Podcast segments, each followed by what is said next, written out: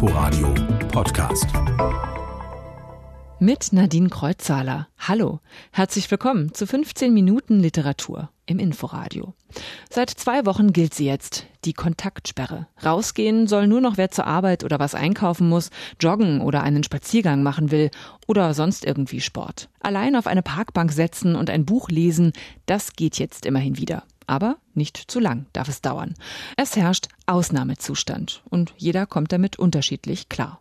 In meinem persönlichen Umfeld beobachte ich starke Stimmungsschwankungen.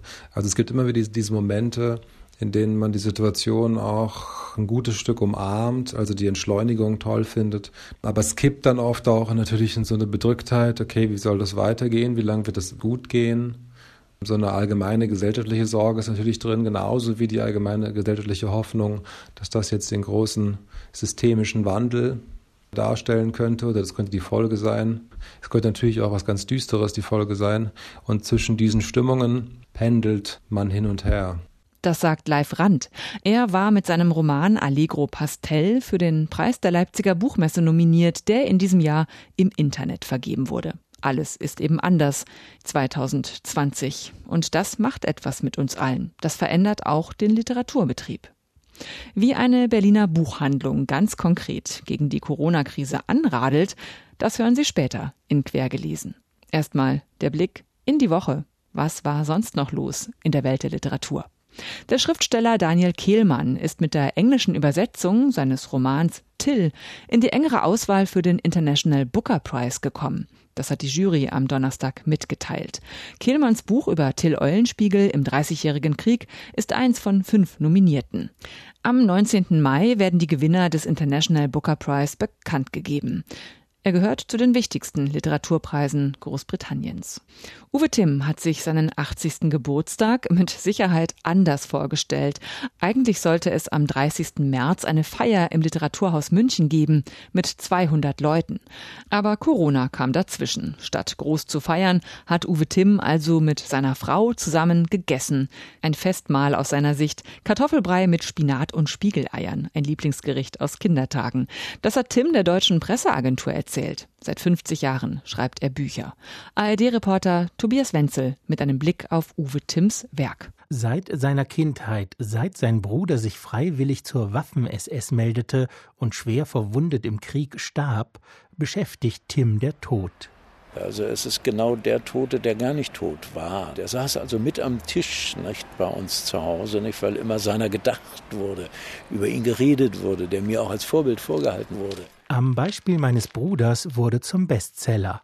Große Aufmerksamkeit erfuhr, auch durch die Verfilmung, seine Novelle Die Entdeckung der Currywurst, eine Liebesgeschichte aus den letzten Tagen des Zweiten Weltkriegs in Hamburg.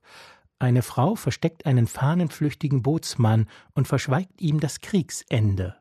Uwe Timm, gebürtiger Hamburger, erlebte dort als Dreijähriger, wie sein Elternhaus ausgebombt wurde. Später studierte er Philosophie und Germanistik in München und begeisterte sich für die 68er Bewegung.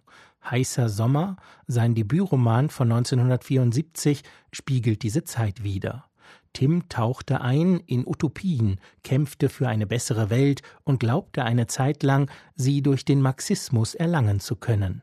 Der Roman Rot, sein viel zu wenig gelesenes Meisterwerk von 2001, das alle großen Themen dieses Autors vereint, den Blick auf die 68er Bewegung, den Verlust wie die Notwendigkeit von Utopien, die Schatten der deutschen Geschichte, die Liebe und eben den Tod, hat ausgerechnet einen Beerdigungsredner als Hauptfigur. Das fand ich einfach einen hochinteressanten Beruf. Diese Vorstellung, dass man über Tote redet, die jetzt nicht glauben, dass es ein Nachleben gibt und jetzt darüber etwas sagen muss, wie dieses Leben gelebt ist, ist eine ähnliche Situation, vor der auch der Schriftsteller steht, wenn er Romane schreibt, die sich mit Menschen beschäftigen und nicht irgendwie was nur zusammenmontiert. Das sagt Uwe Timm. In seinem neuen Buch Der Verrückte in den Dünen macht er sich Gedanken über Utopie und Literatur. Und im Audioverlag ist jetzt sein Jugendbuch Der Schatz auf Pagensand als ungekürzte Lesung erschienen. Soweit der Blick in die Woche. Wir haben diesen Laden, wir öffnen den jeden Morgen um neun, Menschen kommen rein und kaufen Bücher. Und das ging jetzt nicht mehr von einem Tag auf den anderen. Der Schock war groß im ersten Moment, klar. Aber wir haben uns jetzt in, innerhalb von ein paar Tagen reingefummelt und man kann weiter telefonisch, per E-Mail oder über unseren Online-Shop Bücher bestellen. Das sagt Stefanie Müller. Sie ist eine der beiden Inhaberinnen der Viktoria Garten Buchhandlung in Potsdam. In Brandenburg dürfen Buchhandlungen ihre Ladenlokale nicht mehr öffnen, anders als in Berlin. Aber auch hier haben einige zugemacht, denn die Geschäfte sind häufig klein und dadurch wird es schnell eng und es kommen immer weniger Kunden. Da werden manche kreativ, so wie die Buchhandlung Usler und Rai. Sie beliefert ihre Kunden persönlich mit dem Fahrrad. Inforadio-Reporterin Rebecca Barth war vor Ort und hat dabei natürlich auf genug Abstand geachtet. Erster Kunde, Danziger Straße 6. Hier sind wir, das direkt um die Ecke, also gleich hier vorne.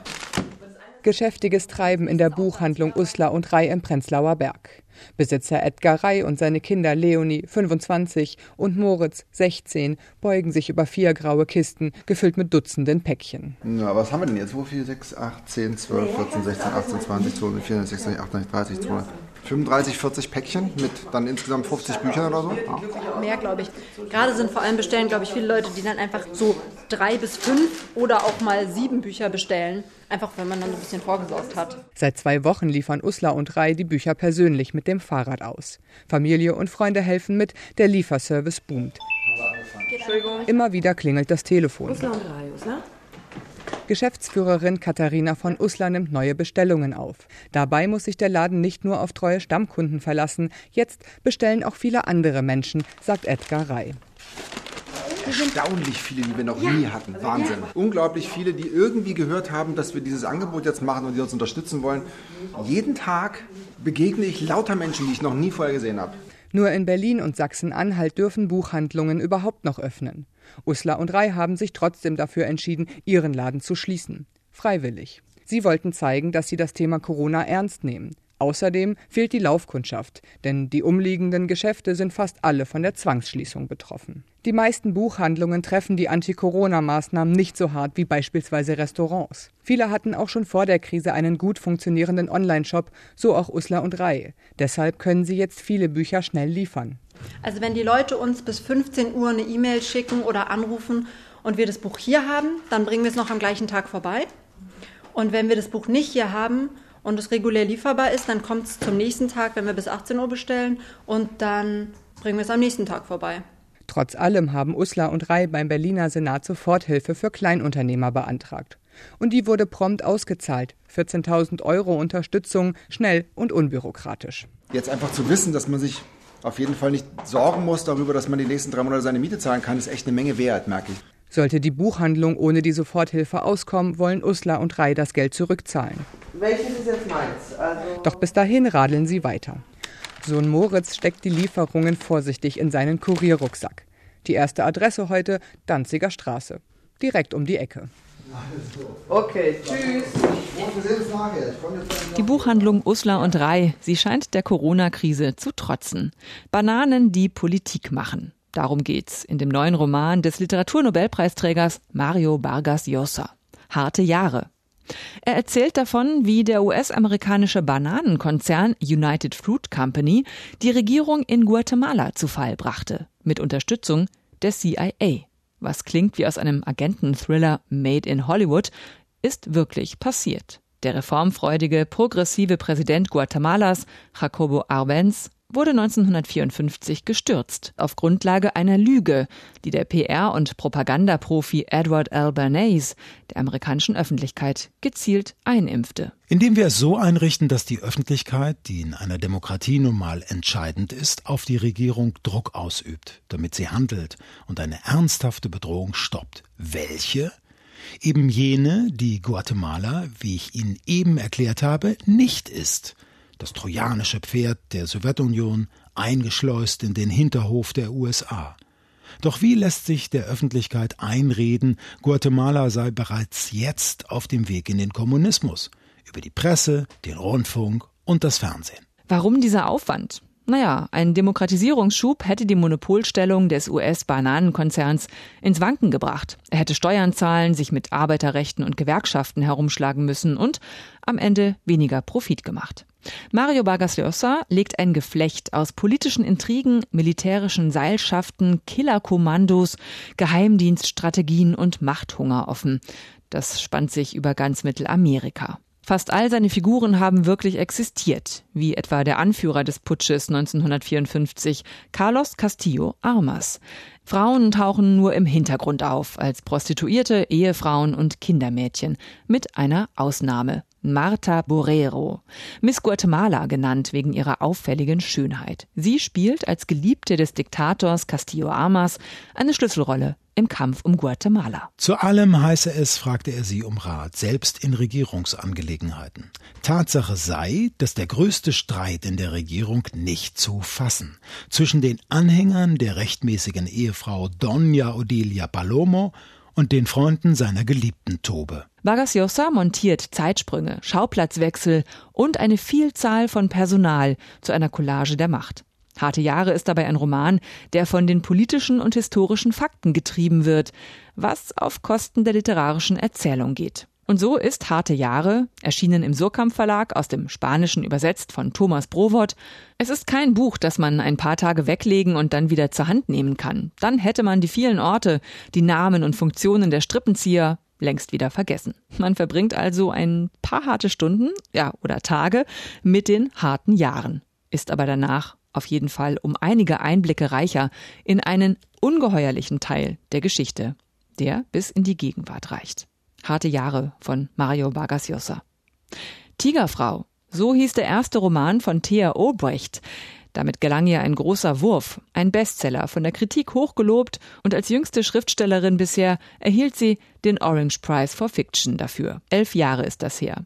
Jetzt ist ihr zweiter Roman Herzland auf Deutsch erschienen. Ein mystischer Western, der Ende des 19. Jahrhunderts in Arizona spielt. Obrecht ist in Belgrad aufgewachsen und in den 90er Jahren über Zypern und Ägypten in die USA gekommen, wo sie heute in New York lebt. In Herzland erzählt sie die Geschichte zweier Einwanderer, deren Wege sich am Ende kreuzen. Da ist zum einen Lurie, dessen Vater früh verstirbt. Auf sich allein gestellt gerät Lurie auf die schiefe Bahn. Erst schlägt er sich als Grabräuber in New York durch, bevor er sich in Missouri einer Outlaw-Gang anschließt und ein Verbrechen begeht. Von da an ist er auf der Flucht vor dem Gesetz und findet letztlich Schutz bei einer Gruppe von Leuten, die es wirklich gegeben hat, dem US Camel Corps. Lurie ist in der Lage, den Tod und Geister zu sehen. Die zweite Hauptfigur ist Nora, eine Siedlerin an einem Außenposten in Arizona, die mit ihrem Sohn Toby auf sich allein gestellt ist. Nora ist ebenfalls nicht frei von übersinnlichen Erfahrungen. Seit vielen Jahren glaubt sie mit ihrer früh verstorbenen Tochter zu kommunizieren. Thea Obrecht führt die Wege von Nora und Lurie zusammen dass sie das klassische Genre des Westerns mit dem Element des Mystischen anreichert, ist für sie rückblickend nicht überraschend. Die Geschichten von Nora und Lurie liegen 40, 50 Jahre auseinander, aber die beiden leben in einer Zeit von radikaler sozialer, Umwelt- und physischer Veränderung. Und keiner von ihnen hat irgendeine wichtige Position in der Gesellschaft inne. Keiner von ihnen hat eine besonders intensive Beziehung zur Vergangenheit, aber die Art, wie sie darüber sprechen oder denken, läuft über die Geister, die sie sehen. Auf die Frage, wie groß der Anteil ihrer eigenen Biografie an Herzland sei und welchen Bezug der Roman zur heutigen Zeit habe, in der immer mehr Menschen ihre angestammte Heimat verlassen und ins Ungewisse aufbrechen, sagt Thea Obrecht. Was mich beim Schreiben wirklich am meisten überrascht hat, war, wie viele Echos aus der Vergangenheit uns heute noch umgeben.